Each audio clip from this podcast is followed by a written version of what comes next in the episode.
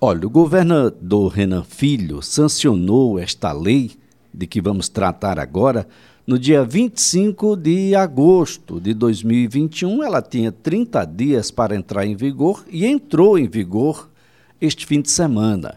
E ela torna obrigatório aos condomínios que relatem, comuniquem aos órgãos de segurança sobre ocorrências ou mesmo indícios de violência doméstica e familiar. E é esse assunto que a gente passa a tratar a partir de agora com a advogada especialista em direito condominial, a doutora Iana Calheiros. Doutora Iana, um bom dia. Bom dia, Elias. Bom dia a todos os ouvintes. Bem, o, o que é que a gente pode entender por condomínio, doutora? Então, o que, que nós é, precisamos entender, o que, que significa o condomínio e também a atuação desse síndico, desse representante, desse preposto do síndico dentro do condomínio nessas situações. É todo em torno do condomínio.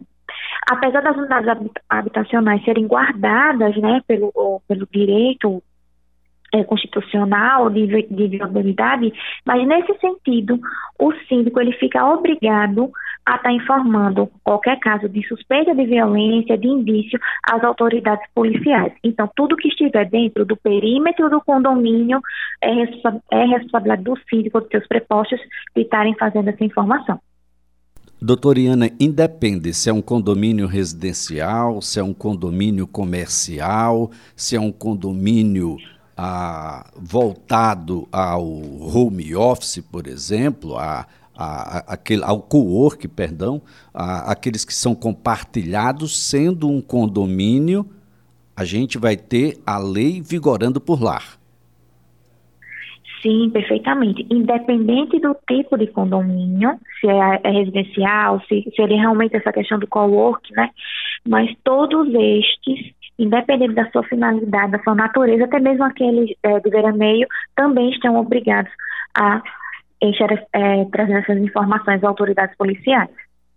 Bem, a lei fala sobre violência doméstica e discrimina, que pode ser contra a mulher, contra a criança, contra o adolescente ou contra o idoso, desde que ocorra no interior dos condomínios, os condomínios estão obrigados a informar.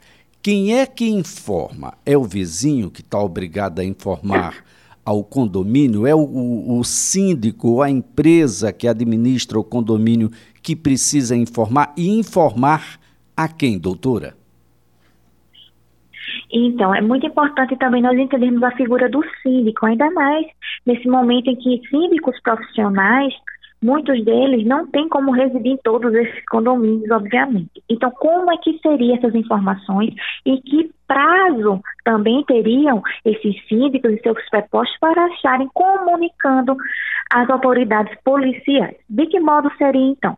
O síndico, obviamente, ele não fica obrigado a estar no condomínio, muito menos a estar adentrando dentro das unidades para fazer qualquer tipo de embate naquele confronto, naquela situação de violência. O síndico, ele está obrigado, sim, a estar é, ligando para a polícia, estar fazendo essa informação.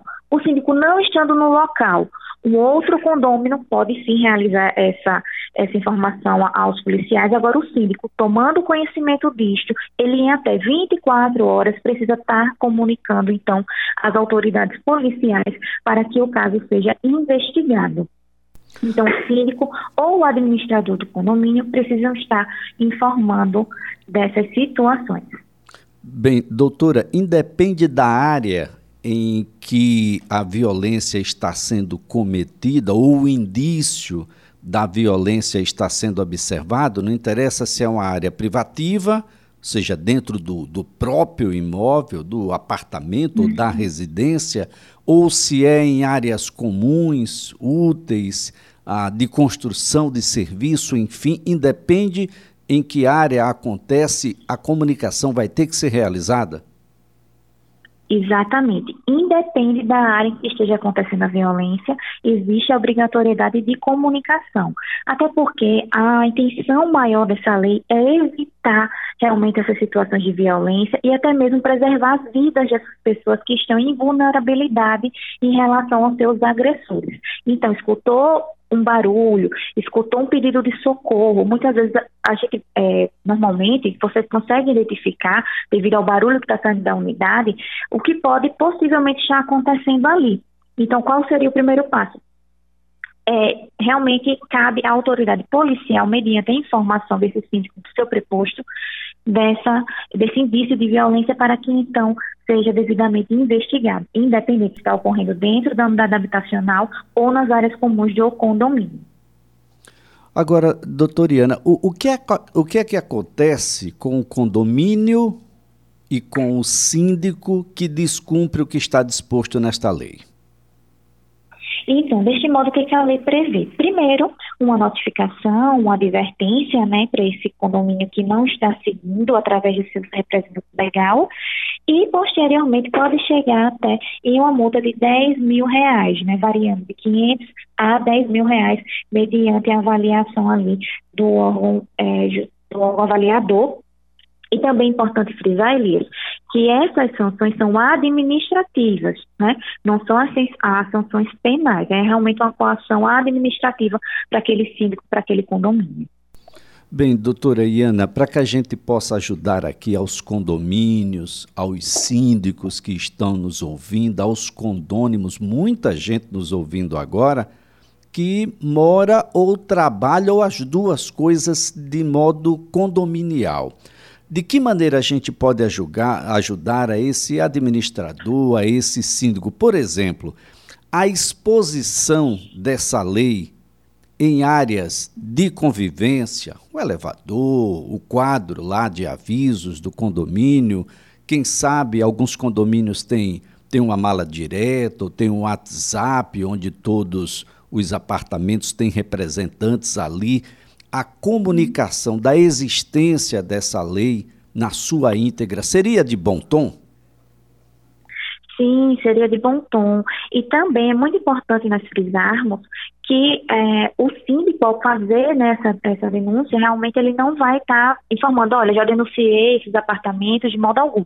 Ele vai realizar essas ações, os condôminos têm que estar cientes dessa lei que vai acontecer Porém, não deve haver exposição das unidades. Agora, exposição da lei, a comunicação que está vigente, a comunicação que o síndico estará atuando nesse sentido, é extremamente importante. É importante as pessoas ficarem sabendo, ninguém pode alegar de que desconhece a lei, não é, doutora? Não, de modo algum. Agora, a intenção realmente, Elias, dessa comunicação prévia, até mesmo de coibir esses atos. As pessoas, então, entendendo que agora tem mais outras pessoas observando, que outros condôminos agora podem se sentir ainda mais à vontade de chegar naquele sítio e relatar aquela situação de violência, podem, assim, ajudar a coibir e diminuir esses números dessa, dessas situações tão tristes. Como é que era tratado isso até a atualidade, doutora? Como é que o, o síndico a reagir a essa? Era preciso que isso se tornasse público dentro do condomínio?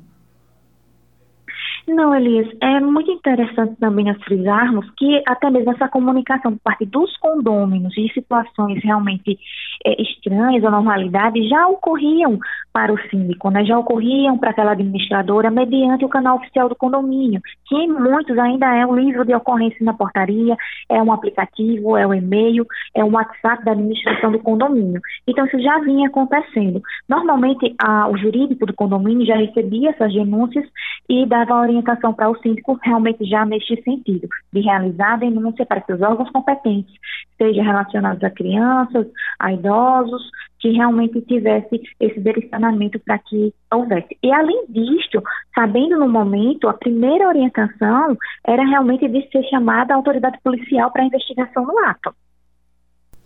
É, doutora, parece-me que a posição de administrador condominial ou de síndico, ela passa a cada dia a uma exigência de alguém que seja mais especializado, uma exigência de um, digamos aqui, de um terceiro na relação que pudesse agir sem emoções, ah, ou mesmo para punir determinado incômodo gerado entre moradores. Alguns, na verdade, muitos condomínios ainda têm uhum.